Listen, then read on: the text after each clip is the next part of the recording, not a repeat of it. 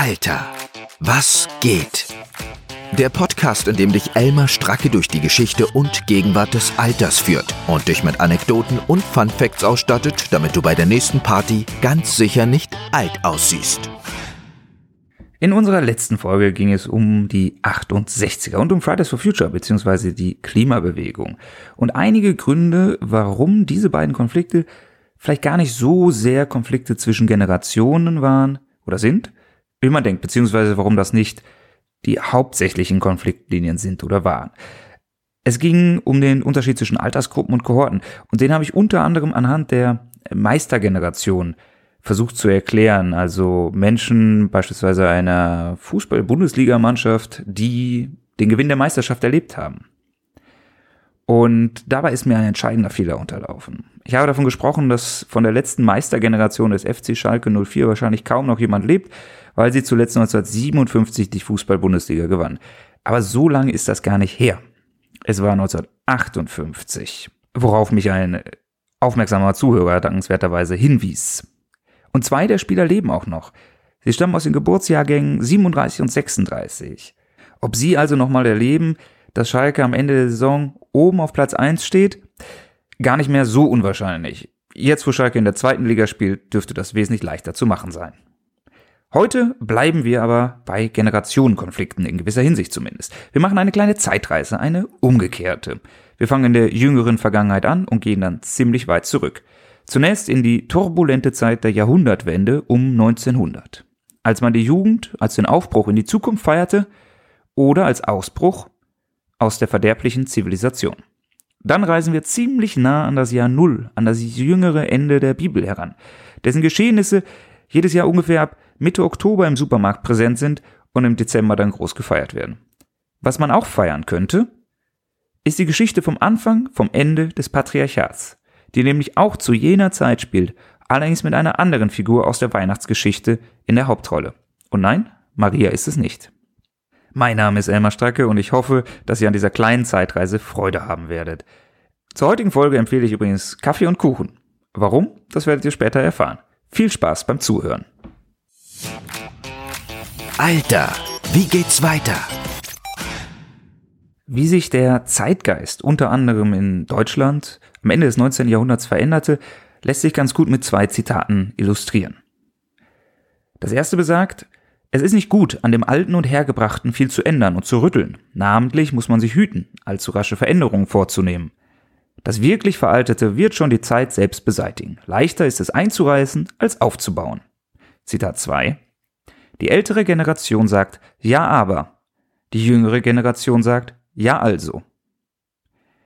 Das erste Zitat stammt von Kaiser Wilhelm I., Kaiser bis 1888, das zweite von seinem Enkel Wilhelm II., Kaiser ab 1888.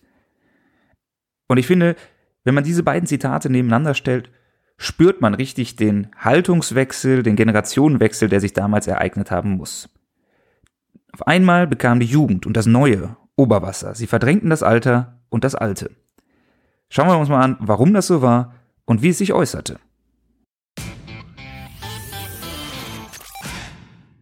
Auch wenn wir beim Deutschen Kaiserreich vielleicht vor allem an alte Männer in Uniformen und vielleicht auch auf Pferden denken, es war eine unglaublich junge Nation. Nicht nur jung, weil es erst 1871 gegründet worden war, sondern auch seitens der Bevölkerung. Die Bevölkerung wuchs zwischen 1871 und 1910 von 41 Millionen auf 65 Millionen Menschen. Und entsprechend war die Bevölkerungspyramide noch wirklich eine Pyramide. Und zwar eine, die richtig herumsteht, nicht wie heute, wo die Pyramide auf dem Kopf steht. Und mit ihr das Rentensystem. Ein Drittel der Bevölkerung 1910 war unter 15 Jahre alt. Zum Vergleich, heute ist es ungefähr ein Achtel. Das damalige Durchschnittsalter betrug knapp 30 Jahre, heute sind es 45. Und so folgte 1888 auf den 90-jährigen Kaiser Wilhelm I. der demografisch und in mancherlei anderer Hinsicht bestenfalls durchschnittliche Kaiser Wilhelm II. mit seinen zarten 29 Jahren. Die Demografie hing auch mit der größten gesellschaftlichen Veränderung in der jüngeren Menschheitsgeschichte zusammen, der industriellen Revolution und dem Aufbruch in die Moderne, verbunden unter anderem mit enormem medizinischem Fortschritt. Die Menschen bekamen weiterhin viele Kinder, starben aber nicht mehr so früh, so schnell und so häufig, zumindest bis man sich ab 1914 dafür entschied, manuell in großem Stil nachzuhelfen. Der Umbruch in die Moderne war aber auch ein Umbruch in eine neue Welt. Und die nun in diese moderne, städtische, industrielle Gesellschaft hereinwachsende Jugend spürte, wir können uns dem nicht einfach ergeben, sondern müssen uns irgendwie dazu verhalten. Ein Teil, der größere Teil, sah, getrieben vom Fortschrittsglauben der damaligen Zeit, der durch enorme Sprünge in der Wissenschaft oder auch in der Philosophie befeuert wurde, den Aufbruch in eine neue Welt. Ein Teil befand, dass es an der Jugend lag, zurückzukehren zum wahren Wesen des Menschen. Wichtig aber, in irgendeiner Form spielte die Jugend, von der es eine Menge gab, eine große Rolle. 1896 wurde im Berliner Ortsteil Steglitz ein Studienkreis für Kurzschrift gegründet, dessen Mitglieder Wanderreisen unternahmen. Und zwar nicht nur Tagesausflüge, sondern auch mal einfach einen Monat lang durch den Böhmerwald. Wandern war zwar vorher schon beliebt, aber jetzt waren es junge Menschen, die ausdrücklich den Komfort der Stadt hinter sich lassen wollten, um wieder zu sich selbst zurückzufinden. Ab 1901 hatte das Ganze auch einen Namen. Sie hießen offiziell Wandervogel, Ausschuss für Studienfahrten e.V. 1913 hatte dieser Wandervogel bereits 25.000 Mitglieder in unzähligen Ortsgruppen in Deutschland und auch in Österreich. Und die Idee war, dass man das kindlich-jugendliche Leben bewahrt in seiner Natürlichkeit, also in seiner Naturgewandtheit, bevor es durch die Alterskultur korrumpiert wird. Kinder sind Originale, Erwachsene sind Kopien, gereifte Quetschfrüchte, heißt es in einem der programmatischen Texte dieser Bewegung. Diese Bewegung war einflussreich genug, dass sie sich ab 1912 zunächst mal selbst als Jugendbewegung verstand und bezeichnete und das dann auch bald von außen übernommen wurde. Eng verbunden mit der Jugendbewegung war die Lebensreformbewegung, die die Probleme der modernen Menschheit in der Zivilisation sahen, der man sich mit Naturheilkunde, Freikörperkultur, bestimmten Ernährungs- und Verhaltensweisen etc. entziehen konnte oder sich von diesen Zivilisationskrankheiten heilen konnte. Und wie auch die Lebensreformbewegung wurden Teile der Jugendbewegung immer politischer, so dass es ideologisch sehr unterschiedliche Strömungen gab. Wenige davon liberal, aus heutiger Sicht, die meisten eher im Spektrum von national-völkisch bis fernöstlich esoterisch. Man würde sich sehr wünschen, dass Sammelbewegungen aus diesem Spektrum auch heute einfach nur Wanderausflüge machen würden. 1913 gab es dann ein großes Treffen der Jugendbewegung der vielen Ortsgruppen und Verbände, Strömungen auf dem Hohen Meißner bei Kassel, bei welchem die Anschauungen aufeinander prallten. Die einen wollten einfach nur in Ruhe singen, andere hatten Angst vor einem drohenden Krieg, wieder andere verteilten fleißig Bücher wie die Germanenbibel und Unterm Hakenkreuz welches allerdings zu dem damaligen Zeitpunkt noch kein Symbol des extremen Antisemitismus war. Und viele liberale Verbände reisten gar nicht erst an. Aber alle Beteiligten in dieser Jugendbewegung sahen die Jugend in der Verantwortung, die Weichen für die Zukunft zu stellen. Und zwar eine Zukunft, die der Natur des Menschen näher kommt.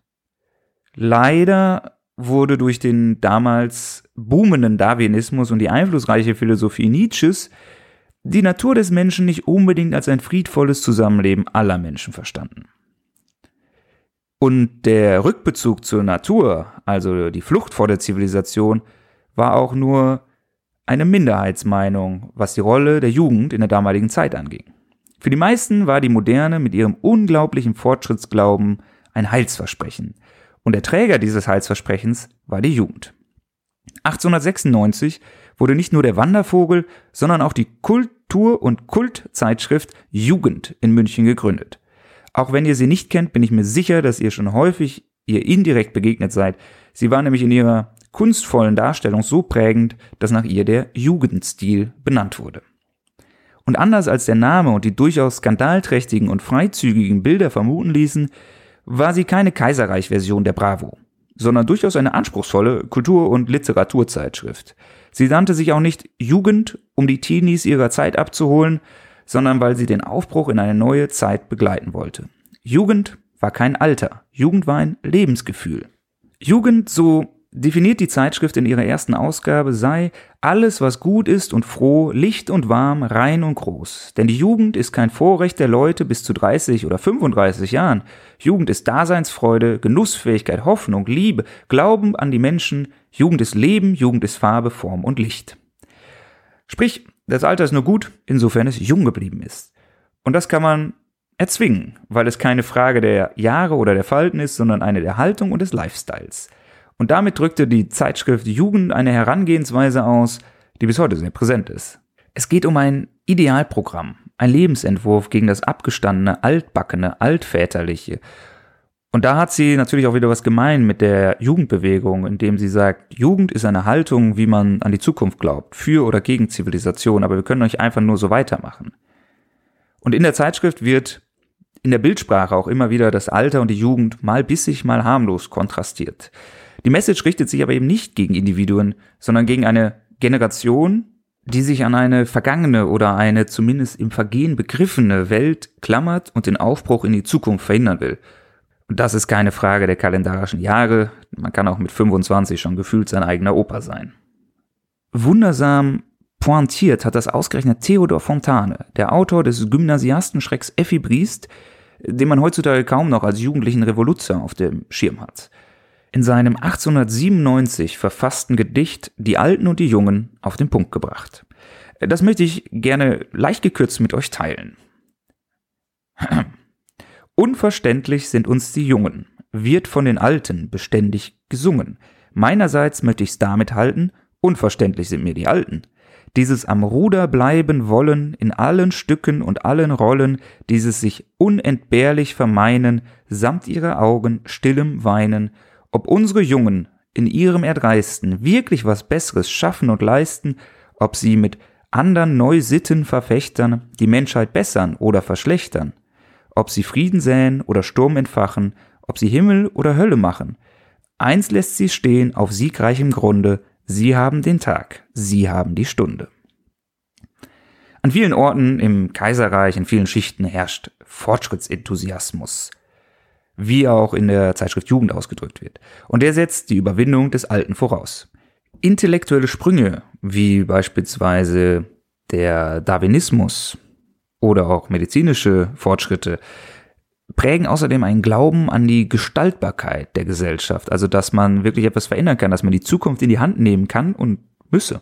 Dass sich da ein gewisser Druck auf dem Kessel der nachwachsenden Generation anstaut, der irgendwann losgelassen werden muss, äh, zeigt sich auch in der Literatur. Sie ist durchsetzt von Motiven, in denen die Jungen die Opfer der Alten sind, in denen die Alten ihnen ihre Lebenschancen wegnehmen. Für viele war es ein Kampf ums Ganze, nicht weniger als die Zukunft der Welt, der Gesellschaft stand auf dem Spiel.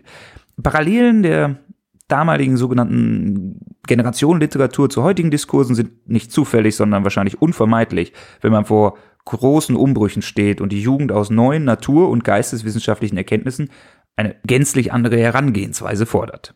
Im Roman Die Alten und die Jungen von 1889 von Konrad Alberti stehen sich beispielsweise Vater und Sohn gegenüber und so heißt es, aus ihren Augen sprühten heiße Flammen und jene Erbitterung grollte empor, welche nur der Kampf ums Dasein gebären kann, wie der sich ewig wiederholende Streit der Generationen der Schwindenden und der Kommenden, die einander hassen, wie sich Winter und Frühling hassen und verfolgen. Zitat Ende.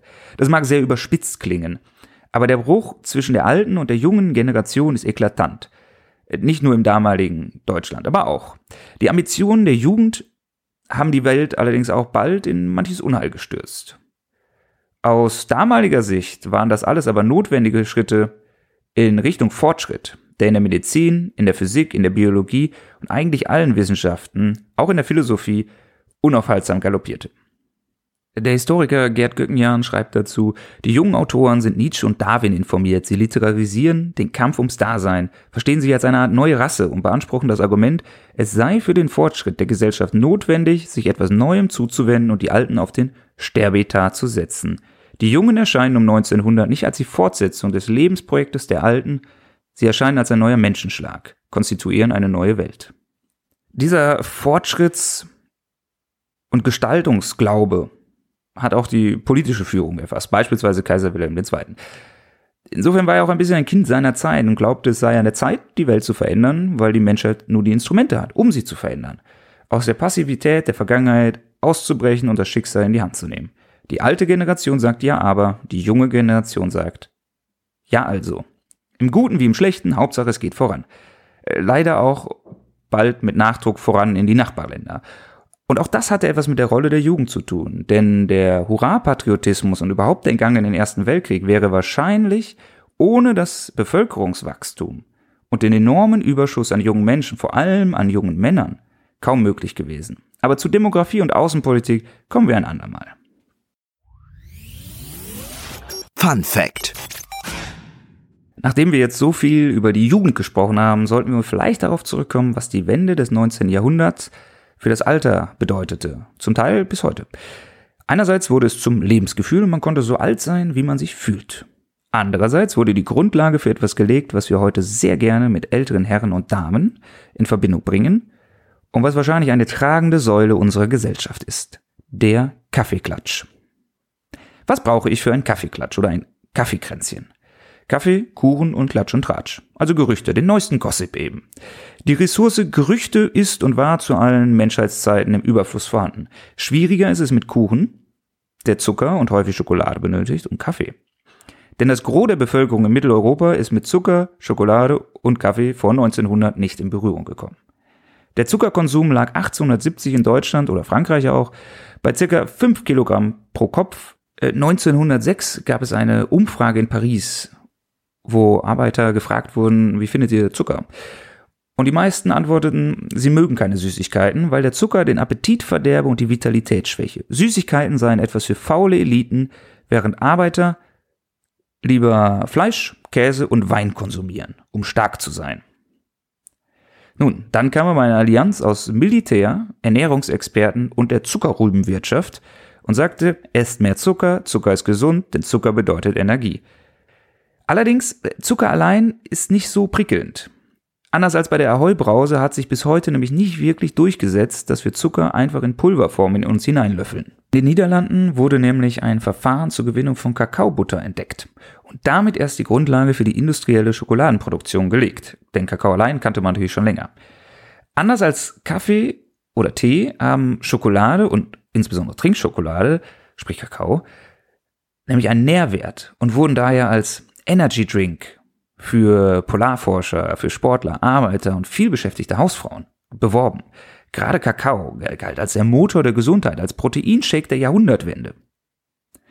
Der Schwimmer Frederick Cavill war beispielsweise damit, dass Kakao das beste Kraftgetränk sei, das er beim Schwimmen durch den Ärmelkanal hätte trinken können. Die Schweiz und auch andere europäische Länder begannen dann ab den 1870ern ihren Soldaten zuckerhaltige Produkte wie Schokolade als Teil ihrer Ration zu geben. Denn so ein Schokoriegel hieß viel Energie, wenig Gewicht, super Deal. Die Soldaten mochten sie aber am Anfang nicht. Und das, obwohl sie zum Teil nicht als Schokoladentafel, sondern zielgruppengerecht in Form von Munition dargereicht wurde. Aber man gewöhnte sich daran, insbesondere die Schweizer, die daraus ein Nationalprodukt und großes Geschäft machten. Der Konsum von Zucker vervielfachte sich bis 1910 bereits auf 20 Kilogramm und heute sind wir so ungefähr etwas über 30. Man sah die Energie, nicht die Risiken. Kommen wir zu der dritten Zutat der Kaffeerunde, der Kaffee. Der wurde zwar ab den 1870ern in Deutschland schon mehrmals täglich von Arbeitern getrunken, aber meistens ohne Koffein. Noch 1909 schenkte der Hamburger Verein für Volkskaffee Hallen, was es damals nicht alles gab, 75.000 Tassen Bohnenkaffee aus. Aber 2 Millionen Tassen Ersatzkaffee ohne Koffein. Das Verhältnis drehte sich erst in den 1950ern. Und heute trinkt jeder Mensch in Deutschland durchschnittlich 160 Liter Bohnenkaffee mit Koffein und zusätzlich noch 20 Liter Ersatzkaffee. Für Eliten gab es schon ab dem 17. Jahrhundert beispielsweise in Kaffeehäusern die Möglichkeit, ein Kaffeekränzchen abzuhalten. Aber für die breite Masse begann der Siegeszug von Sachertorte, Apfelkuchen und Filterkaffee als Ensemble erst am Ende des 19. Jahrhunderts. Und der Siegeszug hält an. Nicht nur, aber auch, vor allem bei den Alten. Laut Freizeitmonitor 2021 gehen rund 60 Prozent der Deutschen mindestens einmal in der Woche Kaffee trinken und dazu Kuchen essen. Das ist aber auch eine Frage des Alters. Denn unter den Senioren und Ruheständlern sind es fast 70 Prozent. Unter den jungen Erwachsenen gehen nur 32 Prozent dieser wunderbaren Beschäftigung nach. Wobei ich mir aber auch feststellen könnte, dass den Befragten in der Altersgruppe vielleicht nicht bewusst ist, dass Kaffee so etwas wie ein Flat White ist. In dieser wundervollen Tradition und Beschäftigung haben die Alten den Jungen also doch noch etwas voraus. Und das ist auch der einzig statistische Zusammenhang. Denn ob Männer oder Frauen gut oder schlecht gebildet, reich oder arm, Ost oder West, macht keinen Unterschied, was unsere Hingabe zu Kaffee und Kuchen angeht. Es gibt wahrscheinlich nichts, was die Nation so eint wie das gemeinsame Kaffeekränzchen. Angesichts der vielen Herausforderungen unserer Gesellschaft kann man daher nur sagen, wir backen es.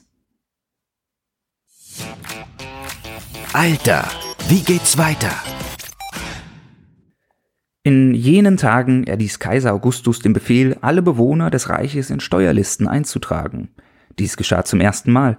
Damals war Quirinius Statthalter von Syrien. Ihr wisst wahrscheinlich sofort, um welche Bestseller-Geschichte es geht, die jedes Jahr im Dezember gefeiert wird und millionenfacher Anlass zum besagten Backen ist, die Weihnachtsgeschichte. In dieser geht es unter anderem um einen erhabenen jungen Mann mit Sendungsbewusstsein, großen Ambitionen und einer womöglich göttlichen Herkunft – der mit rund 30 Jahren in schwerwiegende Konflikte mit den römischen Autoritäten gerät, heftigen Widerstand in Kauf nimmt und durch sein tollkühnes Handeln den Verlauf der Weltgeschichte bis heute prägt. Es geht um Kaiser Augustus. Im zweiten Teil dieser Folge geht es nämlich darum, was das Verhältnis von Kaiser Augustus zu Alter und Jugend war und warum das bis heute nachhalt.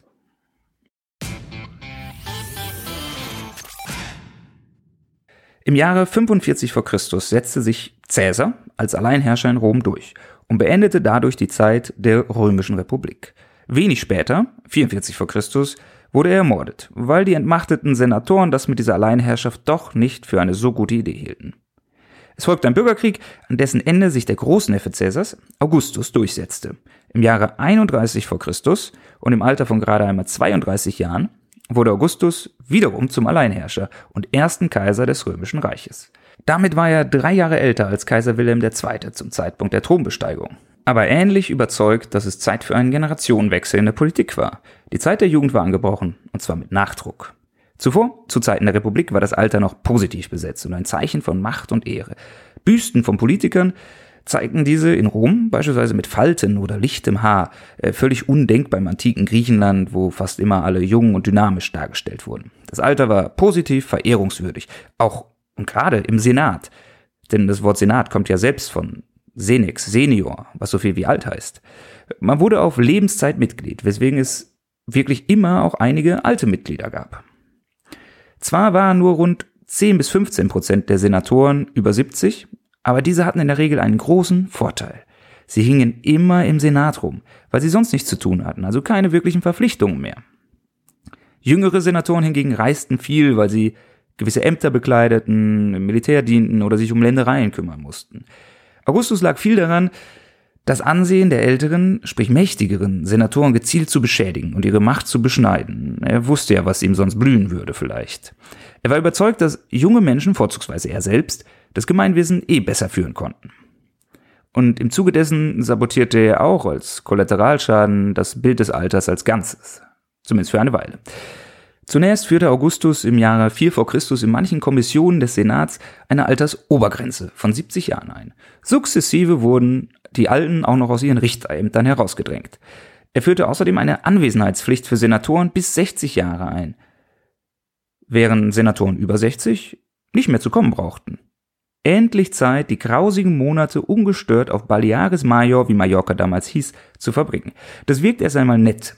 Aber was es eigentlich bedeutete war, die Alten sind jetzt entbehrlich. Und da die Jungen jetzt immer kamen, hatten die Alten auch ein viel geringeres Stimmgewicht. Augustus versuchte, die alten Kräfte zu entmachten, indem er das Alter entmachtete. Denn Alt und Macht fiel ja meistens zusammen.